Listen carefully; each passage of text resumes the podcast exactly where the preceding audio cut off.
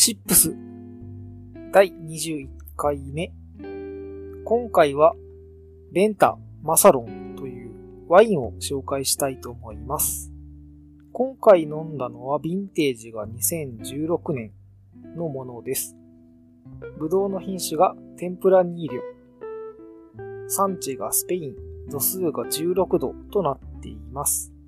それでホームページの情報によると、古着で作られるワイナリーの程よい樽感をまとった天ぷらニーリョ、黒果実、リコリス、スミレなど、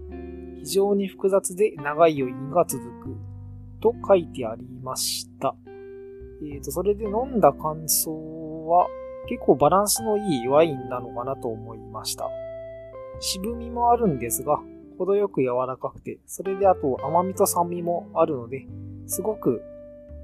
飲み応えのあるワインな気がします。それでそんなに色々飲んだわけではないんですが、えっ、と、ブドウの品種だと、カベルネ・ソービニョン、ピノノワール、メルローなど色々あるんですが、この3つの中だと、ちょっとメルローに近いのかなと思いました。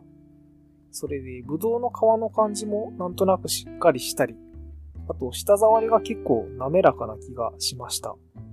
その残り方がチーズとか質のいいバニラアイスみたいな、そんな感じの残り方をしてくれます。それで、やっぱりちょっとヴィンテージがあるので、味もしっかり濃ゆいんじゃないかなと思いました。